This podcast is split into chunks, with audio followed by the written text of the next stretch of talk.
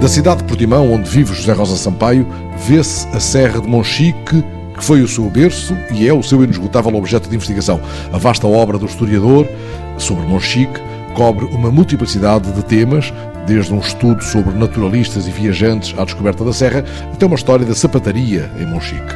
Desde o envolvimento de Monchique na Primeira República até à intensa atividade da guerrilha do remexido em toda a serra. José Rosa Sampaio publicou também no Jornal de Monchique, onde colabora desde o primeiro número, um estudo sobre a passagem do remexido pela serra. O remexido é uma figura abrasiva, nada consensual, de herói a vilão, tudo chamaram a este miguelista que nunca se rendeu ao poder triunfante dos liberais. Há duas facetas do remexido. Aquela fase da Guerra Civil, onde ele é apenas um oficial de Dom Miguel, faz parte das tropas de Dom Miguel, e depois de 36, ou talvez antes, depois da Convenção de Abramonte, ele aparece uh, a esfiar as guerrilhas algarvias. E com uma ação persistente e permanente na Serra uh, de Monchique, em grande parte dos casos. Sim, ele refugiou-se muito na Serra de Monchique. Aliás, o, o quartel na Serra, em grande parte, foi na, no Conselho de Monchique. A tal ponto que houve em Monchique um chamado cemitério das guerrilhas. Isso tem a ver com os guerrilheiros, ou guerrilhas, como na altura se chamava, foram fuzilados em Monchique e que eram uh, fuzilados junto à igreja de São Sebastião e eram sepultados no cemitério dos Guerrilhas, onde está hoje o atual cemitério. E há a notícia de que eram colocadas simples cruzes de madeira a marcar o lugar de enterro dos Guerrilhas. Talvez nem isso, provavelmente de cruzes de madeira. Eh, eu encontrei na, nos arquivos, até à data, nove guerrilheiros que foram fuzilados em Monchique,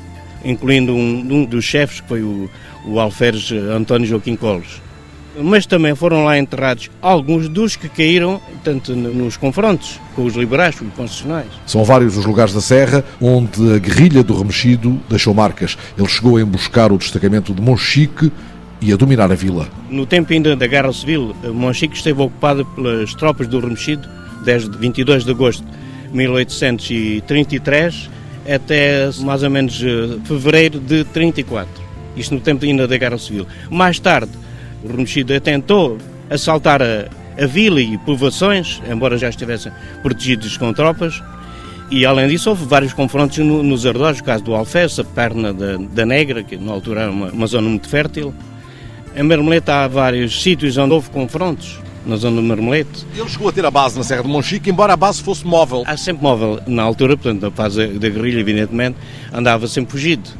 Atacava e escondia-se tinham muita mobilidade, conheciam perfeitamente a serra, porque eram quase todos os homens dele, eram camponeses, eram pessoas da serra. Esta Serra de Monchique foi também um viveiro de republicanos, ainda que o partido só se tenha instalado aqui em 1911, mas o seu estudo sobre a Primeira República em Monchique refere uma grande atração das ideias republicanas junto de uma crescente comunidade ligada aos ofícios. Tanto que na Primeira República aparecem presidentes de Câmara e vereadores que eram sapateiros, carpinteiros, ferreiros. Aliás, o senhor faz uma incursão pela história da sapataria em Monchique. A sapataria foi tão importante assim em Monchique? Foi muito importante e em registro da segunda metade do século XIX encontro inúmeros sapateiros, autênticas dinastias familiares, não só na, na vila como nas freguesias.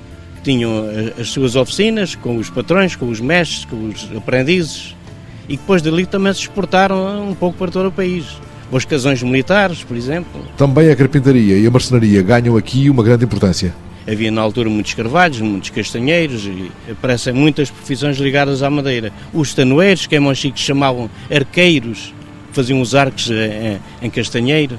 Arcos para os barris? Sim, para os barris que hoje, eram que hoje são metálicos, eram feitos em madeira? É madeira, portanto, eram barris e uma grande variedade de, de recipientes. Até banheiras, onde as pessoas tomavam banho, era tudo feito daqueles arcos Ainda hoje há muita gente que tem isso em casa, não é? Conversamos em Portimão, a dois passos da casa onde nasceu Manuel Teixeira Gomes. Ora, José Rosa Sampaio publicou também um estudo sobre a relação de Teixeira Gomes com a Serra.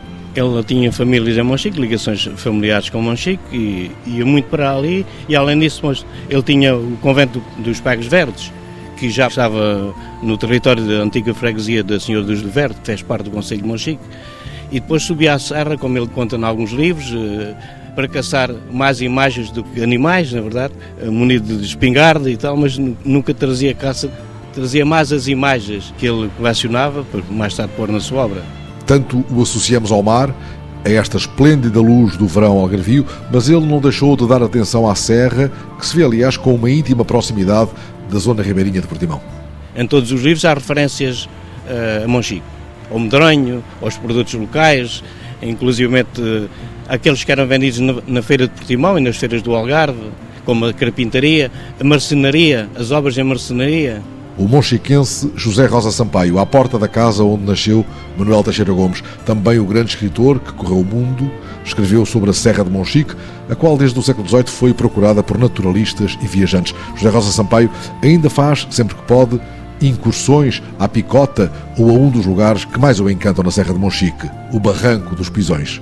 Lugares de sombra e de água correndo para o mar de Teixeira Gomes, para o mar de onde se vê a serra, lá no alto, a foia, nada é mais perto do céu, a sul do Tejo.